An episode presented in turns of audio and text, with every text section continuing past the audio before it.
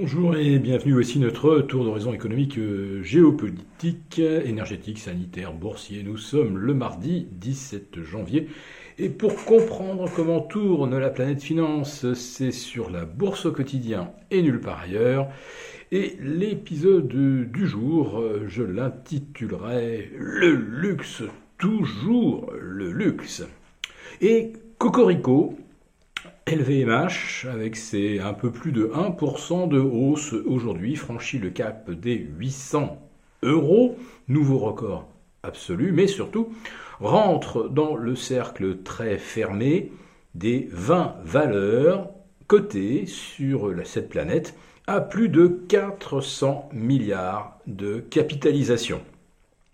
L'Oréal suit assez loin derrière avec un peu plus de 205 milliards, mais rendons tout de même grâce à L'Oréal aujourd'hui puisque ce titre sert de locomotive non seulement au CAC 40 qui vient de refranchir les 7100, mais également à l'Eurostox qui flirte avec les 4200 et qui surtout gagne 10% depuis le 1er janvier, 10% en 12 séances, on est presque au-delà des anticipations les plus optimistes pour l'ensemble de l'année 2023. LVMH, L'Oréal, n'oublions pas Hermès, dont les objectifs à la hausse sont revus euh, par euh, Odo à près de 1800 euh, euros, ce qui en ferait également un titre à près de 200 milliards. Ce serait donc la quatrième capitalisation du CAC 40. Eh bien, quand vous prenez ces trois euh, champions, vous avez euh, quasiment un tiers de la capitalisation euh, du, CAC 40. C'est assez étourdissant. Le CAC 40 Global Return, lui, n'est plus qu'à moins de 1% de son record historique du 5 janvier 2022. Et pour le rejoindre, il suffirait à bâtonner que L'Oréal et Hermès renouent également avec leur plus haut niveau historique de début janvier 2023. Pardon, 2022. Donc ce luxe euh, est absolument incontournable, mais c'est surtout euh, très révélateur du mimétisme des investisseurs, car vous ne pouvez pas ne pas détenir en portefeuille une entreprise rentable, tout le monde souhaite évidemment en détenir, mais surtout vous ne pouvez pas en détenir moins que vos concurrents. Autrement dit, euh, une fois euh, qu'on a dépassé un certain niveau de surperformance et de capitalisation, eh bien, les achats deviennent quasi automatique. C'est assez euh, peut-être tragique, car on se rend bien compte que ça déséquilibre complètement le marché. Euh, ça fait maintenant plus d'un an qu'on ne veut absolument plus des euh, small cap, et d'ailleurs on n'y touche quasiment pas.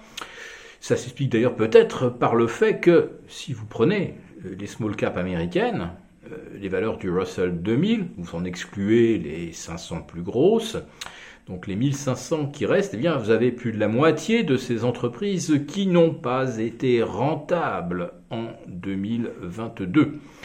Et en France, heureusement, ce sont des entreprises un petit peu plus familiales et qui ont réussi à tirer leur épingle du jeu, mais euh, beaucoup également ont connu une année 2022 difficile. Et comme ce sont des marchés très étroits, eh bien, on, ne veut pas se risquer dessus. Parce que c'est ça aussi le raisonnement. Quand vous avez, acheté du LVMH, du L'Oréal, du Hermès, du Total ou du Sanofi, vous savez qu'en cas euh, de retournement, d'alerte, euh, eh bien, vous êtes euh, en mesure de ressortir des dizaines, des centaines de millions de votre gestion sans faire s'effondrer les cours. En tout cas, peut-être pas plus que la moyenne du marché. Vous ne pouvez évidemment pas sortir d'une small cap. Surtout que l'ensemble des small caps euh, parisiennes, comme vous, le savez, euh, sont loin d'atteindre les 400 milliards de capitalisation de LVMH. Bien. Maintenant euh, que nous avons dit cela, ça nous amène également à évoquer le facteur dollar, qui est très important pour les valeurs du luxe, puisqu'elles vendent majoritairement en Chine, mais on reconvertit tout en dollars, aux États-Unis, le second plus gros marché, et en Europe de façon un petit peu euh, secondaire. Et l'année dernière, euh, la hausse du dollar jusqu'au 30 septembre a beaucoup arrangé également des groupes du luxe dont les ventes certes progressaient, mais dont les bénéfices, eux, ont été littéralement dopés par les recettes en dollars, avec un dollar gagnant à un moment près de 15% contre l'euro.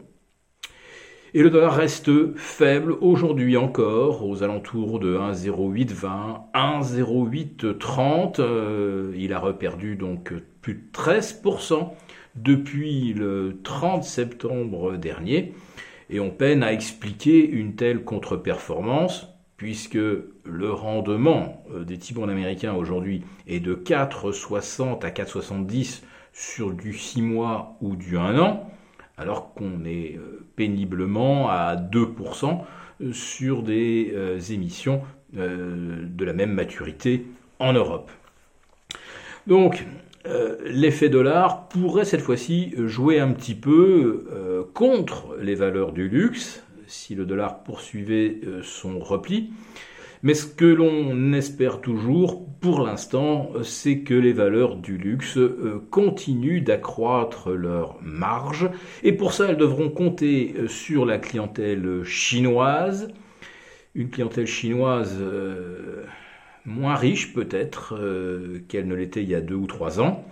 Et surtout avec une économie chinoise qui n'a progressé que de 3 petits pourcents c'est la plus faible progression de l'économie chinoise depuis 40 ans. Alors, est-ce que dans ce genre de contexte, euh, des achats de produits de luxe sont une priorité? Eh bien, nous ne tarderons pas à le savoir. Si cette vidéo vous a plu, n'hésitez pas à nous mettre un pouce. On vous retrouve demain pour un live avec nos abonnés des affranchis.